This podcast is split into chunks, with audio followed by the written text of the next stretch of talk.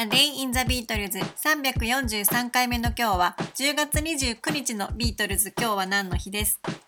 ？1963年の10月29日マネージャーのブライアン・エプスタインがビートルズの初主演映画の制作を受諾しました。この日のビートルズはスウェーデンで最後のライブを行っています。10月の26日から始まったスウェーデンツアーはこの日、エスキルストゥーナという街で最終日の公演が行われ、ビートルズは午後7時からスポーツホールでライブを行い、2000人のファンの前で演奏を行っています。この日のセットリストは、ロールオーバーベートーベン、Please Please Me, I saw her standing there, From me to you, A taste of honey, Boys, She loves you, Twist and shout, Long tall Sally と言われています。ブライアン・エプスタインはこの前日の28日にスウェーデンからイギリスに戻っていて、この29日にビートルズの1作目の映画について受け入れたとされています。この1963年当時、アメリカのキャピトルレコードは、イギリスで大いに活躍していたビートルズのレコードを、未だアメリカでリリースすることを、まだ拒否し続けていました。しかし、映画会社ユナイテッドアーティストのイギリスの代表であったノエル・ロジャースは、ロンドンでのビートルマニアを直に目撃していて、きっとこの波はアメリカにも派生すると考えていました。そこで、ユナイテッドアーティストの映画部門のイギリス制作責任者であるバド・オーンスタインに、ビートルズのサウンドトラックアルバムを3枚作るよう指示し、ビートルズの3本の映画出演をブライアン・エプスタインと交渉することとなりました。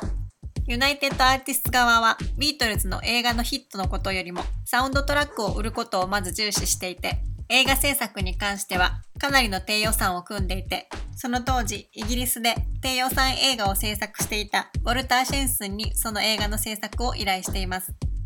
ビートルズの映画出演依頼を受けたブライアン・エプスタインはその交渉の中でビートルズの取り分が75%以上でないと契約しないと強気の態度をとっていましたが、最終的にそれは25%となり、両者の間で交渉が成立しました。